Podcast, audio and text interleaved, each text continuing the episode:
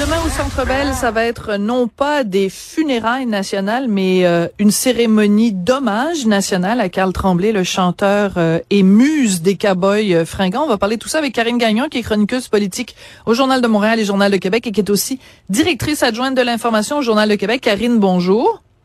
Bonjour Sophie. Toi, tu habites à Québec, mais tu vas faire le trajet pour assister à cet événement-là.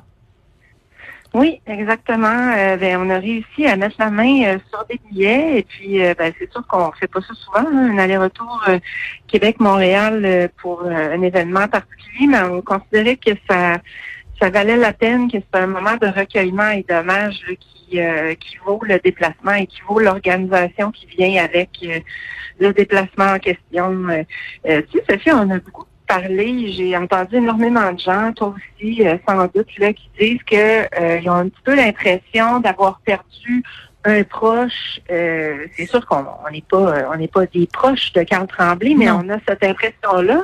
Et, euh, et, sans vouloir s'approprier, bien entendu, le deuil de la famille, des amis et des véritables proches euh, du chanteur des Cowboys fringants, mais je pense que c'est le fait qu'on a tous une ou des chansons qu'il a interprétées et qui rejoignent un événement particulier de notre vie. Et je pense que c'est ce qui fait en sorte qu'on est aussi touché euh, par, par Oui, puis toi, euh, donc tu as été touché comme des milliers et des milliers de Québécois. Ce qui a été frappant, bien sûr, à l'annonce du décès, c'est que c'était autant des politiciens, je pense à, mettons, Bernard Drinville ou euh, ou euh, le ministre de la Culture, Martin Lacombe, que Monsieur et Madame tout le monde, toute génération confondue, toute, toute origine confondue, hein, des gens qui sont nés à l'étranger et qui sont entre guillemets devenus québécois avec la musique des cowboys. Est-ce qu'on peut se poser aussi la question, Karine, euh, bien sûr, ça va être demain donc un hommage national. Est-ce qu'on sait comment au Québec rendre hommage aux grands? Euh, Tu sais, on, parle des fois de bon, pourquoi il n'y a pas eu de funérailles euh, euh, nationales pour un tel, pour une telle? C'est quoi les critères? Est-ce qu'on peut à un moment donné juste avoir des critères clairs qui font en sorte que on sait comment rendre hommage aux gens qui s'en vont ben, en fait, on devrait avoir des, des critères clairs, mais c'est comme si on se pose la question à chaque fois qu'il survient un décès d'une personnalité marquante au Québec. Ben là, on se pose la question, on s'interroge, mais c'est comme si euh, ça, ça, ne se règle pas en fait comme question. Euh, D'ailleurs, je ne savais pas, moi, personnellement, et je pense que beaucoup de gens ne savaient pas nécessairement non plus que le mot funérailles était réservé à, à, quelque chose qui est religieux. Je pensais, je pensais que des funérailles, c'est euh, la, la, célébration qu'on fait euh, quand la cérémonie, plutôt quand la personne, une personne décède.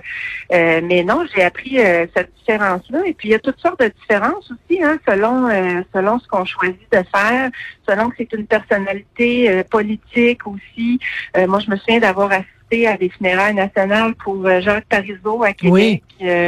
Il y, a il y a plusieurs années maintenant. bon, donc voilà, mais c'est vrai que les critères sont pas clairs et c'est dommage parce que à chaque fois, ben, on se pose la question, puis on se dit, bon, je me souviens qu'on s'est posé cette question-là, entre autres lors du décès de Jean Lapointe. Oui. Bien. Euh, donc, c'est vrai qu'on devrait se pencher là-dessus, mais pas attendre qu'on euh, soit en plein dans un événement, là, puis dire euh, ah bon ben qu'est-ce qu'on fait?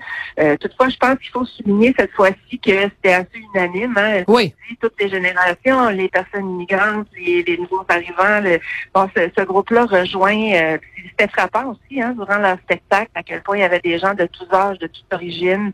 Euh, donc, il faut féliciter, je pense, le premier ministre François Legault d'avoir pris cette initiative-là, d'offrir à la famille de, de faire des funérailles nationales. Puis là, ben, dans ce cas-là, ils ont préféré, comme on le sait, une cérémonie nationale donc il ne sera pas à caractère euh, religieux. Oui, puis c'est intéressant parce que j'ai eu cette discussion-là avec euh, Christine Saint-Pierre qui a été euh, ministre de la Culture évidemment sous un gouvernement libéral et c'est elle qui, à la demande de la famille de Lise Payette, au décès de Lise Payette, elle, elle, avait bien spécifié Lise qu'elle ne voulait pas avoir quoi que ce soit qui avait un caractère religieux. Donc avec la famille, ils ont réfléchi comment on peut faire pour faire une cérémonie qui soit officielle, mais qui a, qui, soit, qui a un caractère laïque. Et c'est là qu'ils sont arrivés avec cette formule-là euh, d'un hommage national où, où, on évacue complètement le côté religieux. Puis on a d'autres personnalités qui euh, ont une très forte tradition euh, euh, religieuse et qui veulent absolument que ça ait lieu. Tu sais, par exemple, je me rappelle René Angélil, ben ça avait lieu dans une église, c'était à la, à la basilique Notre-Dame dans le vieux Montréal. Donc, il faut trouver la façon d'accommoder les laïcs, les religieux, les pour qui la religion a aucune importance dans leur vie. Euh, tout ça, euh, tout ça doit être révisé. Et on peut pas évidemment parler de l'événement de demain soir, Karine, sans parler des revendeurs.